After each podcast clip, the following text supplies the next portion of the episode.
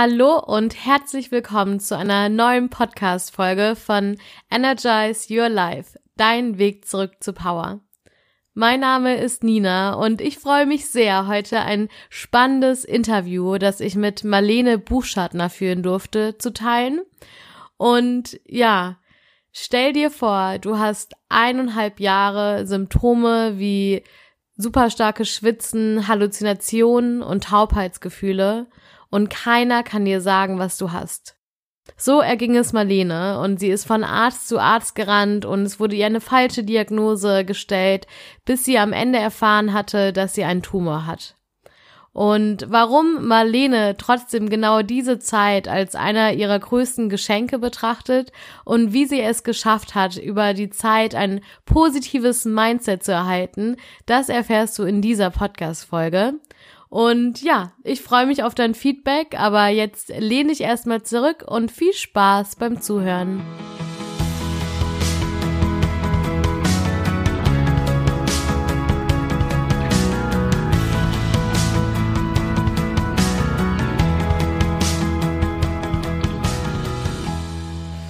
Ja, ich freue mich schon so sehr, denn ich habe heute die liebe Marlene Buchschartner bei mir zu Gast. Und ja, ich freue mich wirklich und vielen, vielen Dank, dass du dabei bist. Ja, es freut mich sehr, dass du mich eingeladen hast, liebe Nina. Bin schon ganz gespannt, was wir heute besprechen. Gerne. Ähm, ja, die meisten Hörer von mir werden dich wahrscheinlich nicht kennen. Magst du einmal erzählen, wer du bist, was du machst? Ja, also ich bin die Marlene und ähm, ich komme aus Monse, das ist in Österreich ein ganz kleiner, bescheidener, aber wunderschöner Ort zwischen Seen und Bergen. Und ja, ich bin mittlerweile schon 34 Jahre jung, habe einen Sohn und ja, durfte schon einiges erleben und ertragen und auch wachsen in meinem Leben. Und ähm, ja, da werde ich euch auch ganz gern heute ein bisschen Einblicke geben ähm, was ich momentan mache. Und natürlich ist der Weg, den ich jetzt gehe, darauf gefolgt, dass ich halt das und das erlebt habe, was ich nachher erzählen werde. Aber jetzt ist es halt so, dass ich halt eine PR-Agentur damals gegründet habe vor November, es war November 2018 und dachte mir so, ja, ich leg mal so als Texterin ein bisschen los, schreiben liegt mir, es macht mir Spaß und ich liebe Wörter, ich liebe Sprache, ah, das machst du jetzt und so. Und ja, dann habe ich halt irgendwie Netzwerk aufgebaut, voll die tollen Leute kennengelernt, habe selber an Business Coachings teilgenommen und habe mir da wirklich, habe wirklich in mich investiert und bin meinen Weg gegangen. Und ich habe da so viele coole Erfahrungen und Erkenntnisse auch über mich noch gewonnen, da wo ich mir schon dachte, okay, ich weiß eigentlich, ich habe gelernt, ich muss auf mein Herz hören. Und dann auf einmal bin ich mir wieder drauf gekommen, okay, ich war ja noch immer noch nicht ganz ich und lernte dann das und das noch dazu durch diverse Coachings eben. Und letztendlich fiel mir wieder wirklich ein, ähm, ja, was mir richtig liegt und so. Ich habe mich jetzt sehr viel mit mir selbst beschäftigt und auch die schlechten Sachen ein bisschen angeschaut. Und letztendlich bin ich jetzt diplomierte Mentaltrainerin und kombiniere das aber auch mit meiner PR-Agentur und biete auch Sichtbarkeitsstrategie an. Ähm, wie werde ich mutig und sichtbar? Also für ähm, Unternehmerinnen, die, also die gerne Unternehmerinnen werden wollen oder auch schon sind und noch nicht so ganz erfolgreich sind, weil sie noch Angst und Hemmungen haben. Und die begleite ich, genau. Oh, sehr cool. Das heißt, du bist so Schritt für Schritt so den Weg zu dir selber gegangen und hast immer ein bisschen mehr verwirklicht das, was du wirklich machen willst und wer du bist. Voll schön. Genau. Und wie du schon gesagt hast, du hattest einige Herausforderungen in deinem Leben.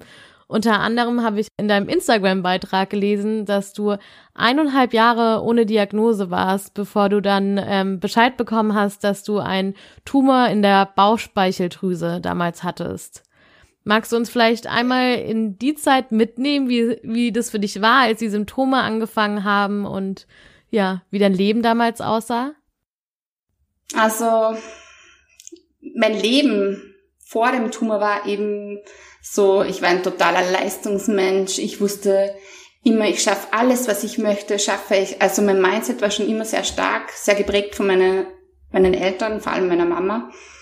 Und ähm, auch das Positivdenken, das lag mir schon irgendwie, aber es war, ich habe das ganze, die ganze Energie falsch gelenkt eigentlich in meinem Leben. Es war, ich habe immer beweisen wollen, wie toll, dass ich nicht bin, damit ich Bestätigung vom Außen bekomme.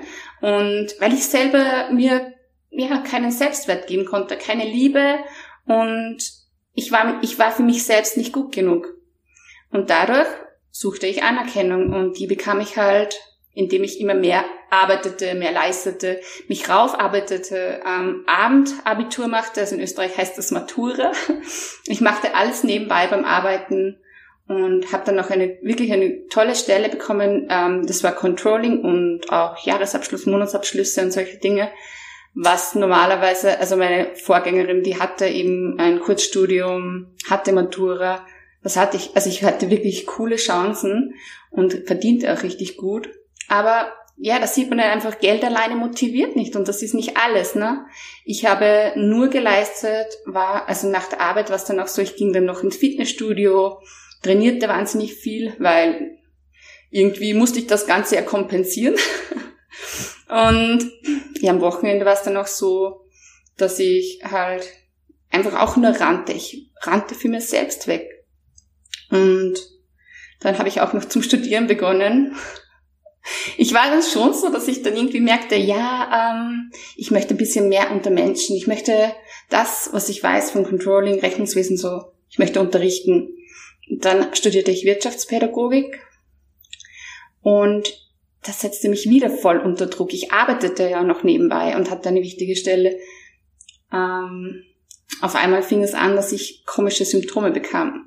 Also von Schwitzen bis Halluzinationen, Zittern, Sprachverlust, ähm, Taubheitsgefühle am ganzen Körper. Ähm, ja, äh, ich dachte mir, ich werde wahnsinnig irgendwie in der Zeit. Das Problem, was nämlich war, ich fühlte mich wie wenn ich Unterzucker hätte.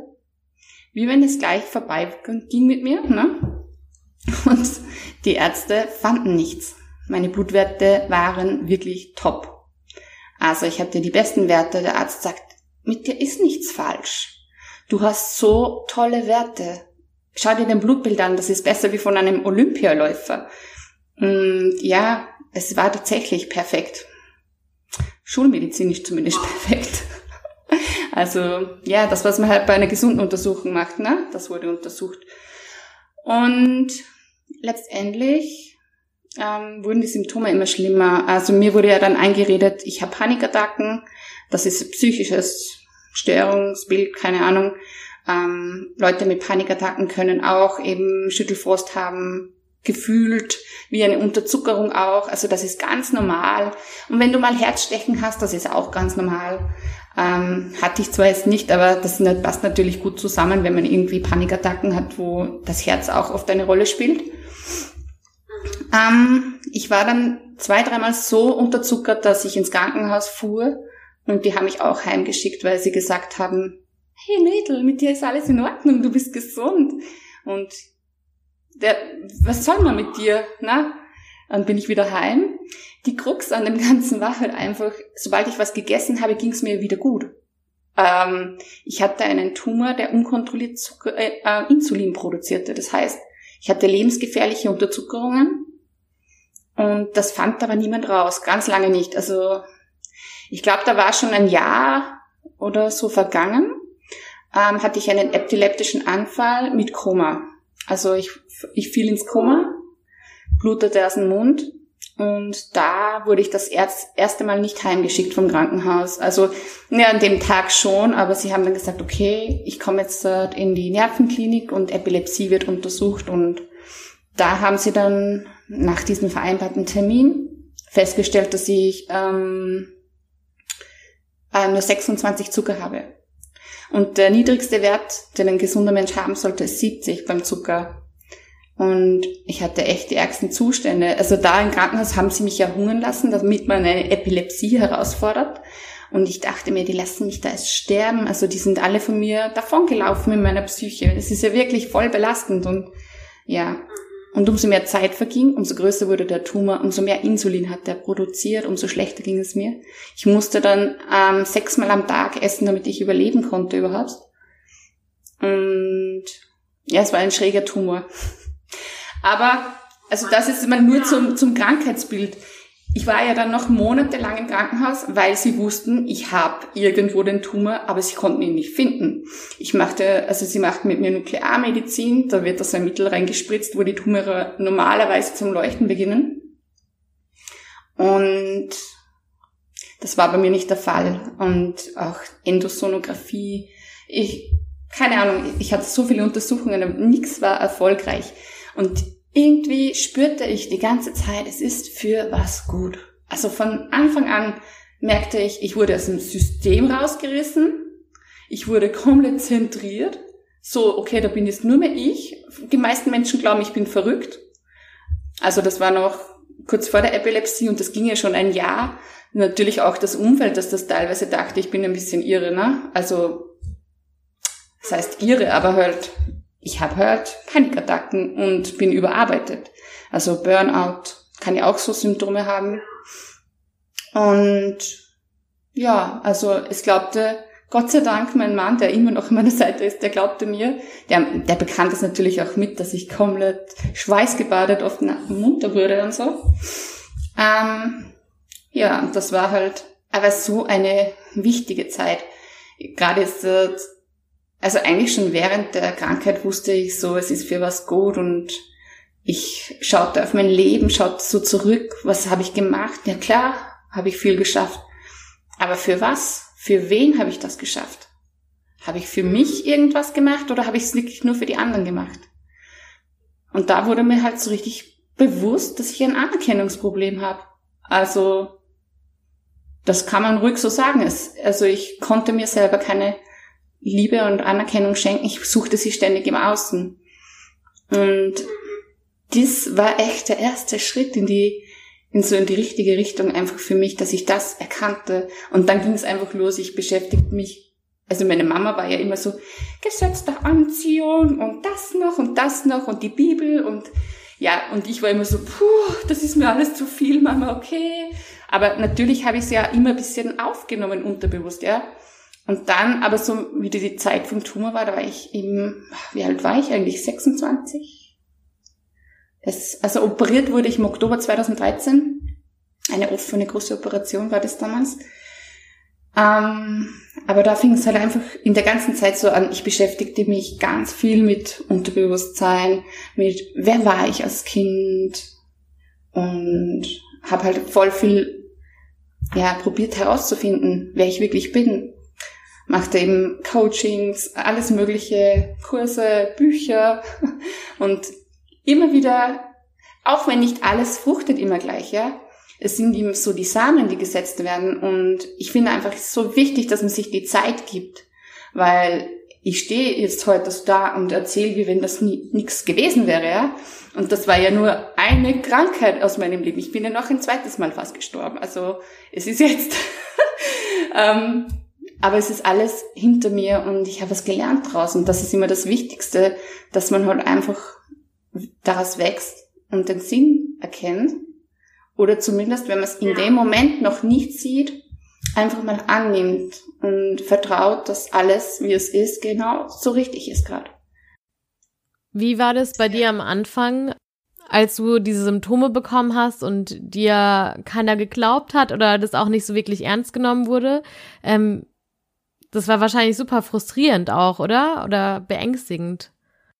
Ja, natürlich, du denkst manchmal schon so, bin ich jetzt, bin ich jetzt verrückt? Ist irgendwas wirklich gar nicht in Ordnung mit mir? Vielleicht ist mein Gehirn einfach aus, also out of control.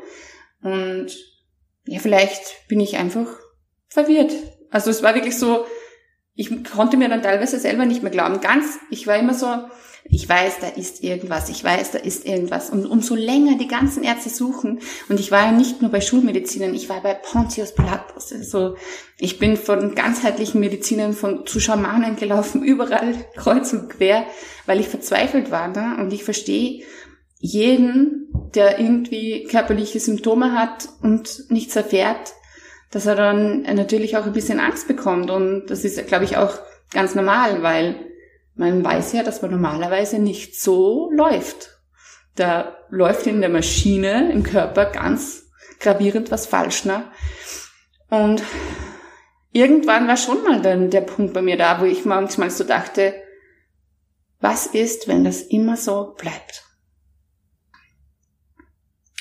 Ja, es ist zum Glück nicht so geblieben. Ähm, und ich habe nicht jeden Tag so gedacht. Das war auch gut.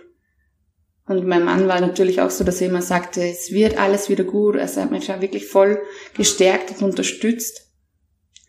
Und es gab dann so Menschen, das konnte ich in dem Moment dann auch nicht mehr hören. Das waren so Aussagen wie, ähm, da war ich auch noch zu jung und da habe ich nicht das gewusst, was ich jetzt weiß. Aber solche Aussagen wie, du kannst dich mit deinen Gedanken heilen, ähm, das löste in mir fast eine Wut aus, ne? So, ja. Also Selbstverantwortung ist ja schön und gut, aber diese Sätze wie du kannst dich mit deinen Gedanken heilen, ist schon wieder eigentlich nicht, äh, ist schon wieder so ein nicht ernst nehmen von der Problematik, finde ich. Und ähm, ja, wie ob man so selber ein bisschen dran schuld ist oder ob das so ein einfaches Problem wäre. Ja, es ist irgendwie, in dem Moment ist es ein Trigger einfach und du denkst einfach nur so, ich will einfach nur gesund sein und es kommst du mit so einer blöden Meldung, es wird einfach nicht gut. Ich habe eh immer positiv gedacht und ja, also ich verstehe das, dass manche Kranke das nicht mehr schaffen oder umsetzen können, dass sie da eben so, ich heile mich selbst denken, ne, haben. Auch wenn ich ganz sicher daran glaube, dass es funktioniert.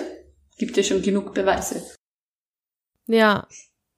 So die Frage, in welchem State of Mind man in der Situation immer ist, denke ich. Ja. Mhm. ja.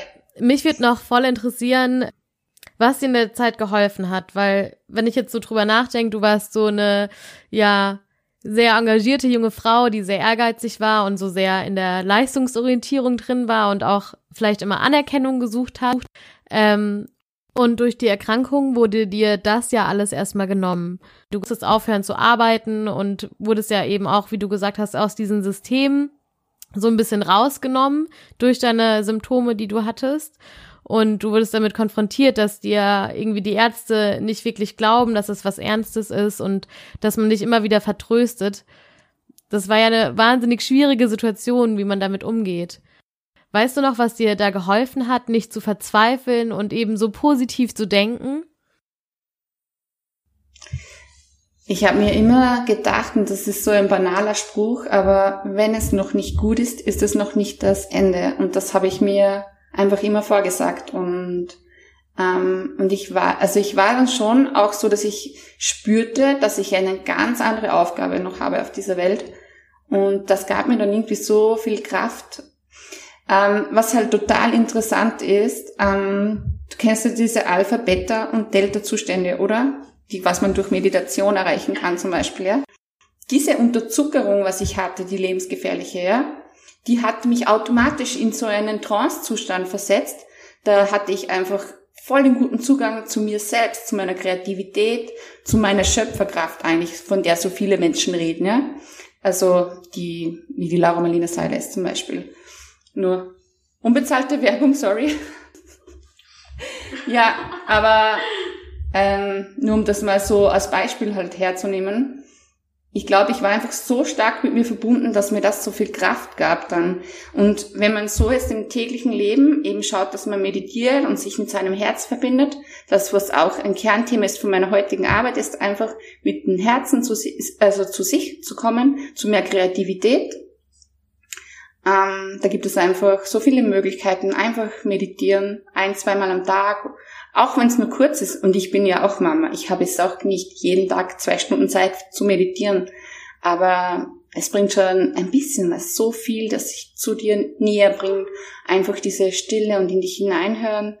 Ja, das hat mir sehr viel Kraft gegeben. Also ich fing damals auch an, Dankbarkeitsjournal zu schreiben. Ähm, ja, es fing an, dass die Träume und Visionen wieder wuchsen und die hatte ich ewig nicht mehr. Also vor dieser Zeit eben, wo ich immer im Controlling war und diesen Hamsterrad eigentlich. Für mich war es ein Geschenk. Und das sehe ich bis heute so, dass die Krankheit mein größtes Geschenk war. Es war so meine Erlösung von einem Leben, das ich eigentlich gar nicht wollte. Wow. Das heißt, durch die Krankheit hast du wieder so den Zugang zu deinen Träumen, zu deinen Gefühlen, zu deinen Wünschen bekommen? Ich weiß nicht, ob du den Post von mir gelesen hast, der ist ziemlich am Anfang gewesen. Ich glaube, es ist der, wo ich mit der Ukulele zu sehen bin. Ähm, bin mir nicht ganz sicher. Ich war ja bis 14 total kreativ. Also ich habe voll viele Lieder und Gedichte geschrieben.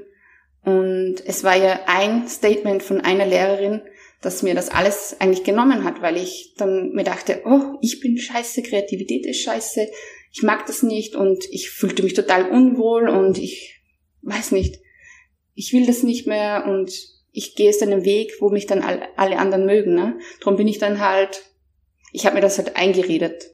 Was war das für ein Statement von der Lehrerin? Naja, mein großer Traum war, damals auf der Bühne zu stehen, Leute zu inspirieren, zu motivieren, mit Reden, mit Gedichten, mit Liedern. Das habe ich, das war schon immer so ein Herzenswunsch irgendwie von mir. Und wenn ich auch in meine, ähm, die Bücher, wo ich damals reingeschrieben habe, in die Freundschaftsbücher, na, da stand dann vielleicht mal Kinderärztin oder Tierärztin drinnen, aber sonst was halt Moderatorin, Schauspielerin, Sängerin, also so diese Sparte immer, ne? Und gar nicht Controlling oder so, ist eh klar, das war, ist total ein anderer Weg, den ich dann gegangen bin. Einfach, weil ich, ich werde nicht geliebt, für die ich bin, also werde ich zu einem anderen. Das war ganz klar so die Lehrerin hat mich halt einfach in einer Pubertätskrise vor der ganzen Klasse gedemütigt, indem sie einfach sagte, ich soll nicht so laut singen, aber ich wollte doch einmal die erste Stimme haben. Also bei Killing Me Softly, ich habe mir einfach Mühe gegeben und habe ein bisschen lauter gesungen und die hat mich so niedergeputzt vor der ganzen Klasse. Es war mir so peinlich. Ähm, und du weißt, wie man mit 14 Jahren sein kann oder 13,5, ich weiß nicht mehr, wie alt ich war. Ähm, das hat gesessen. Und ich bin mir ja. da ganz lange nicht draufgekommen. Also erst so, ich glaube nicht mal am Anfang von der Krankheit oder in der Krankenhauszeit, sondern ein bisschen später ist mir dann so, wow, das war der Moment, wo ich alles hinter mir gelassen habe. Mhm. Ja, ich finde das so faszinierend, ähm, dass man bei manchen Situationen, vor allem in der Kindheit, wirklich dann so sein Herz anfängt zu verschließen oder Teile von sich zu verschließen, weil man so verletzt wurde, dass man denkt, nee, den Teil, den muss ich jetzt irgendwie wegdrängen oder ähm, ja. Und du hast ja gemeint, dass das dir erst später ähm, aufgefallen ist, dass die Situation eben unter anderem oder eben vor allem auch dafür verantwortlich war, dass du diesen kreativen Teil von dir so versteckt hast Jahre über. Wie kam das dazu, dass du das erkannt hast? Also war das einfach so ein Blitzmoment oder wie kam das? Also am Anfang war es so, ja, okay, du musst wieder mehr auf dich hören, hör in dich rein. Ja, wie geht das eigentlich? Dann habe ich halt gelesen, habe gelernt, habe recherchiert, habe meditiert, ähm, ganz viele so Sachen halt gemacht und dann verging halt die Zeit und und dann auf einmal habe ich mal irgendwann so angefangen, so inneres Kind und mich so ein zu beschäftigen damit. So auch lerne deine Schatten kennen. Ähm, und dann dachte ich so, äh, ja, ich war ja immer voll so und ich bin ständig am Dichten gewesen, am Singen. Ich habe mich stundenlang im Zimmer eingesperrt. Wie konnte ich nur so anders werden? Was war der Auslöser? Sicher, du stehst dann schon, also bei der Krankheit, ich stehe dann da und so und denk mir, ich muss das, ich muss was anderes machen, das passt nicht zu mir so ganz, weil ich merke, es hat mich krank gemacht. Es, also ich habe es richtig gespürt, ich bin deswegen krank geworden, weil ich einfach Controlling passt nicht zu mir. Also das war mir schon irgendwie klar. Aber ich war halt gut, weil ich ja als Perfektionistin alles perfekt machte, ne? Und auswendig lernen war schon immer ein Ding, das konnte ich immer schon gut. Ähm, ja. Wahnsinn. Ja, also ich verstehe total, dass du sagst, es ist ein Geschenk für dich gewesen, weil du ja wirklich dann nochmal so zu dir selber gekommen bist durch diese Erkrankung. Und mh, mm, Du hast ja vorher davon gesprochen, dass ein positives Mindset auch so wichtig war für dich, gerade in der Zeit, als es dir so schlecht ging mit der Erkrankung. Hast du vielleicht für uns drei Tipps oder drei Dinge, die dir geholfen haben in der Zeit, dein positives Mindset aufrechtzuerhalten? Ähm, ja, das sind definitiv, also wenn man es wirklich so fachlich sagen, positive Affirmationen ähm, eh so wieder eine Satz, den ich vorher schon gesagt habe. Und ähm, solange es nicht gut ist, ist es noch nicht das Ende.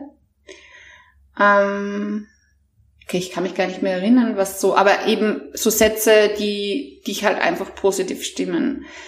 Und auch natürlich keine negativen Glaubenssätze zulassen dann. Also ich werde sowieso nie wieder gesund, das wäre jetzt nicht hilfreich gewesen, das nahm ich nicht in den Mund. Dann eben das Dankbarkeitsjournal, das war total hilfreich und es ist auch voll schön, wenn man das einfach, wenn man solche Krisen überstanden hat, nachlesen kann. Das, ja, oder vielleicht hat man ja auch vor, dass man auch mal einen Weg in der Öffentlichkeit geht, dann hat man halt auch Post Posting-Material. ja. Genau. Und, aber es ist halt einfach schön, das auch nachzulesen und dann auch den eigenen Prozess ähm, zu sehen. Was habe ich am Anfang gedacht? Was habe ich dann in der Mitte gedacht oder später? Das macht einen schon glücklich und halt auch diese kleinen Dinge schätzen zu können durch das Dankbarkeitsjournal. Ähm, habe ich halt wieder viel mehr den Fokus bekommen auf die Kleinigkeiten. Und ja, sicher, was die, man sagt halt so, ja, danke für meinen Freund oder für meine Familie, danke, dass ich äh, so einen tollen Bruder oder eine Schwester habe. Das sind eben so große Dinge, ja. Aber was ist damit, dass jeden Tag das Wasser aus der Leitung läuft und du was zum Trinken bekommst oder ähm, dass du Schuhe hast zum Anziehen, wenn es draußen nass oder Schnee hat. Na. Es sind oft so ganz so klitzekleinigkeiten oder danke, dass jeden Tag die Sonne wieder aufgeht und der Tag, dass es hell ist, ne? Und nicht immer Nacht. Das ist ja auch voll wichtig für unseren, ja, für unser Gemüt. Ähm, ja. Da kommt man halt wirklich von dem einen ins andere und das löst halt einfach so eine gute positive Grundenergie aus und umso länger, dass man das macht, umso mehr wächst das und das wirkt sich halt auch in der eigenen Ausstrahlung aus und ja, so im Leben. Ähm, genau. Ähm, ich habe interessanterweise in der Zeit sehr viel auch gegeben. Das war für mich auch total schön, dass ich einfach auch trotz dessen, dass mir nicht gut ging, für andere da sein konnte. Das hat mich eben nicht ausgelaugt, nicht in dem Sinn, dass ich da stundenlang jemanden ähm, am Telefon meine Ratschläge gegeben habe oder irgendwas, sondern einfach zugehört habe, da war, in den Arm genommen habe. Und natürlich auch selbst in den Arm genommen worden bin. Ich konnte ganz lang nicht annehmen. Ich bin halt eher ein Giver. Also da gibt's ja diese, die Geber und die Nehmer und ich bin halt grundsätzlich ein Mensch, der gerne gibt. Und das Annehmen ist oft nicht so leicht für einen Giver. Ähm, das liegt halt so an diversen Sachen, so wie ich will die Kontrolle nicht verlieren zum Beispiel. Und ich habe es genossen, die Kontrolle zu verlieren. Das möchte ich wirklich, also wer sich da in diesen Worten wiederfindet, probiert das mal aus, mal Kontrolle abzugeben. Das macht so einen Unterschied. Ähm, und ja, das muss man lernen, das ist mir voll bewusst und ich bin heute sicher noch immer noch nicht in der Lage, dass ich immer annehmen kann. Aber es wird immer besser von Jahr zu Jahr. Wow. Das heißt, es war auch nochmal ein weiterer Punkt, der, den du dadurch lernen durftest, anzunehmen. Oh, cool. Ja, und deine Tipps für dieses positive Mindset fand ich auf jeden Fall auch richtig cool. Das heißt, so positive, also mit positiven Affirmationen arbeiten, ähm, vielleicht auch für sich selber irgendwie Sätze rausfinden, die einen stärken. Ähm, ja, sich nicht auf diese negativen Sachen kon also fokussieren und auch vielleicht auch in schwierigen Zeiten Sachen geben, aber genauso wichtig auch annehmen von anderen. Ja, wenn ich noch was anmerken darf, weil es ja gerade jeden betrifft, diese Krise, die die ganze Welt gerade prägt, die Corona-Krise. Ähm, ich habe gerade, ich weiß nicht, wie es dir da geht, ich habe da gerade irgendwie so auf einmal so Parallelen gesehen, ja. Sicher war das, was ich hatte, eine Krankheit, die ganz, ganz lange gedauert hat. Aber diese ganzen Punkte, die ich in dieser Zeit gelernt habe, ich wurde ja rausgekickt vom System, es lief alles anders wie normal und das wird gerade je, mit jedem Menschen gemacht. also jeder Mensch in, auf dieser Welt erfährt das irgendwie und vielleicht ja, ist es wirklich für nicht nur die Menschen gerade wichtig und relevant, was wir gerade besprochen haben, sondern für alle, weil jetzt, wenn nicht jetzt, wann dann? Und wir können gerade so viel lernen. Oh, stimmt. Ja. ist wirklich eine tolle Chance, auch wieder sich selber zu begegnen und mit sich selber in Kontakt zu kommen, wenn man aus diesen Systemen raus ist. Sehr cool. Mm, wenn wir nochmal zurück zu deiner Geschichte gehen, ähm, du hast ja dann eineinhalb Jahre diese Symptome, wo niemand wirklich dir sagen konnte, was du hast oder eben es auf diese Panikattacken ähm, geschoben wurde. Und dann wurde nach langem erkannt, dass du einen Tumor in der Bauchspeicheldrüse hast. Wie ist es dann weitergegangen? Ähm, ich bin im Oktober 2013 eben operiert geworden und war dann relativ lange noch in Wien im Krankenhaus. Also ich konnte ja nicht mal in meinem Bundesland operiert werden. Darum war ich woanders. Weil es war so eine komplizierte Operation. Und danach brauchte ich ziemlich lange, dass das wieder heilt, weil das eben eine offene Operation war. Aber ja, ich war halt ewig im Krankenstand. Na, ewig ist übertrieben, aber schon eine Zeit lang. Ähm, und im Februar habe ich mir dann geschworen, ich fliege nach Australien. Und ja, ich habe das Leben einfach genossen. Ich habe wieder Energie bekommen, die Wunden sind geheilt. In Australien, weiß ich, kann ich mich so gut erinnern, bin ich das erste Mal am Strand gelaufen. Ich fing wieder an, zu Sport zu machen und ich liebte Sport immer schon. Und ja, und ich wollte nie wieder zurück in dieses Schema. Ich habe dann schon noch in der Firma stundenweise gearbeitet. Ähm, wurde dann, muss ich sagen, zum Glück im Sommer schwanger, weil ja, es war das halt so, ich arbeitete halt eine Zeit lang, ein paar Stunden, studierte ganz, ganz wenig. Ähm, also ich schaute halt einfach wirklich, dass ich ähm, so eine Work-Life-Balance hatte, eine gute wo das alles gut ausgeglichen ist und mir ging's richtig gut einfach. Und die Schwangerschaft, also wo ich dann nachher wirklich daheim war, hat mich halt dann ja wieder rausgerissen. Also mir wurde da ja wirklich dann noch mehr Zeit geschenkt. Und ich sah, ich sah auch das ganze Mama-Sein so als Geschenk immer, weil ja, man kann eben von seinem eigenen Kind so viel lernen. Da ging dann eine andere spannende Reise weiter. Und klar habe ich dann jetzt nicht so meine Träume verfolgt, aber ich glaube einfach, da in dem Moment war das Wichtigste einfach Mama sein und präsent zu sein und in diese Rolle mal reinzuwachsen und man muss nicht immer alles überhudeln und mhm. ja, es war Gott sei Dank kein Stress für mich, sondern ich genoss das voll und dann ging es halt immer so weiter. Haus bauen. Und das war auch eine spannende ja. Zeit, eine intensive da wo ich dann nochmal sehr krank wurde. Aber auch wieder gestärkt und wieder mit Learnings rausgegangen bin. Und ja. jetzt, wenn ich mich jetzt anschaue, wie glücklich dass ich bin und ja, wie alles float im Leben, dann kann doch einfach das alles nur richtig gewesen sein. Schön. Man sagt ja auch immer so schön, connecting the, dot, äh, the dots backwards. Wenn man so zurückschaut und alles einen Sinn ergibt. Ähm, ja, richtig tolles Gefühl. Mhm. Magst du noch zum Abschluss ähm, vielleicht deine drei größten Learnings mit uns teilen, die du aus der Zeit eben mit dieser Erkrankung ähm, ja gesammelt hast? Ja, voll gerne. Also ein wirklich großes Learning war für mich und ist es bis heute, immer auf sein Herz zu hören. Es ist ein simpler Satz, aber für mich der allerwichtigste. Als ich das lernte, wendete sich alles in meinem Leben. Dann, was ist Nummer zwei? Du bist der wichtigste Mensch in deinem Leben. Wenn es dir gut geht, geht es deinem Umfeld gut. Und allen anderen. Also, Man braucht nicht glauben, dass das eine Ego-Geschichte ist, wenn man sich um sich selbst kümmert, sondern als erster du. Wenn es dir gut geht, dann kannst du alle anderen mitnehmen, anstecken und Bäume ausreißen. Also das hat nichts mit Egoismus zu tun, sondern eigentlich mit Nächstenliebe.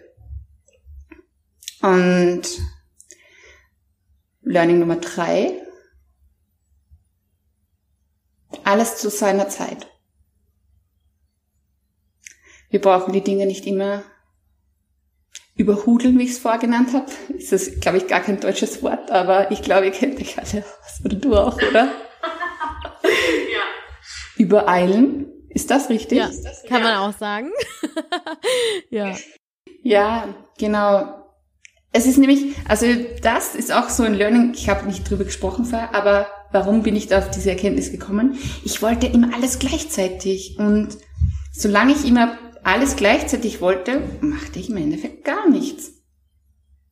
Ja. Ja, die Erfahrung habe ich auch schon gemacht. ja. ja. Oh, wirklich vielen, vielen Dank für deine Learnings. Ähm, ich bin mir sicher, dem einen oder anderen werden sie viel weiterbringen und auch fürs Teilen deiner Story. Ich weiß, da ist noch so viel mehr Story hinten dran, ähm, weil du hast ja eben schon viel in deinem Leben erlebt und ja, wer ja noch mehr mit dir in Kontakt kommen will, der kann dich auch auf Instagram verfolgen. Da werde ich auf jeden Fall den Link von deinem Instagram-Profil in die Shownotes machen.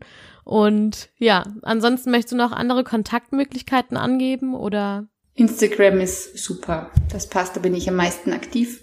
Und in Zukunft wird es eben eine Homepage geben, aber das dauert noch ein bisschen. Ja. Dann bedanke ich mich nochmal von Herzen bei dir und bis bald. Bis bald. Ich hoffe von Herzen, dass dir die Podcast-Folge gefallen hat.